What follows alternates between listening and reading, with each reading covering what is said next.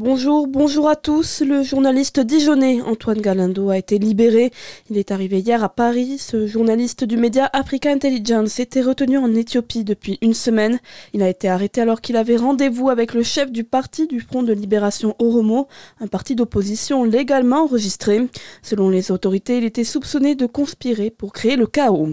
Une semaine après la création du collectif de patients contre les dysfonctionnements de l'hôpital de Lons-le-Saunier, les médecins de l'hôpital réagissent Interrogé par nos confrères de la Voix du Jura, le personnel soignant de l'hôpital dénonce une surenchère médiatique qui se transforme en un dénigrement généralisé de l'hôpital qui occulte les efforts des soignants au quotidien.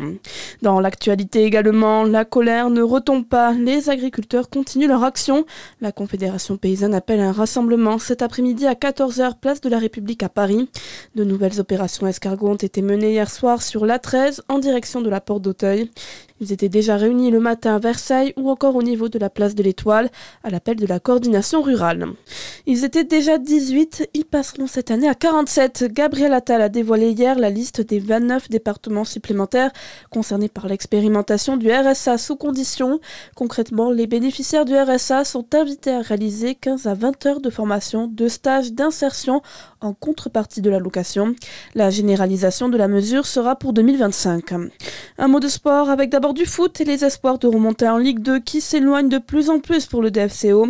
Les Dijonais rencontrés hier soir Cholet. Malgré un début de match de qualité, les hommes de Benoît Tavenot se sont laissés surprendre. Défaite de buts à 1.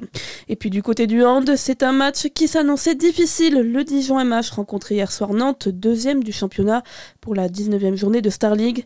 Malgré une première période convaincante où les Dijonais ont su répondre face aux Nantais, le DMH s'est tout de même incliné 47 à 34. Bonne sur Fréquence Plus.